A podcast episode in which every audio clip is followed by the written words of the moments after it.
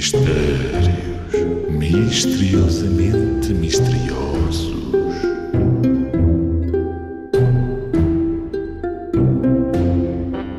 Era uma vez três irmãos que viviam juntos e praticavam todos o mesmo desporto. O mais velho era gordo e baixinho e corria muito devagar. O do meio era alto e magro e mantinha sempre o mesmo ritmo. O mais novo era muito magrinho e corria muito depressa. Dava muitas voltas à pista. Quem são estes três irmãos?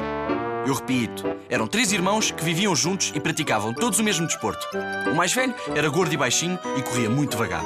O do meio era alto e magro e mantinha sempre o mesmo ritmo. O mais novo era muito magro e corria muito depressa. Quem são? Tenho uma ideia de quem são estes três irmãos. São os ponteiros do relógio, claro. O irmão mais baixo e gordo é o ponteiro das horas. O mais alto é o dos minutos. E o mais magro, que andava muito depressa, era o ponteiro dos segundos.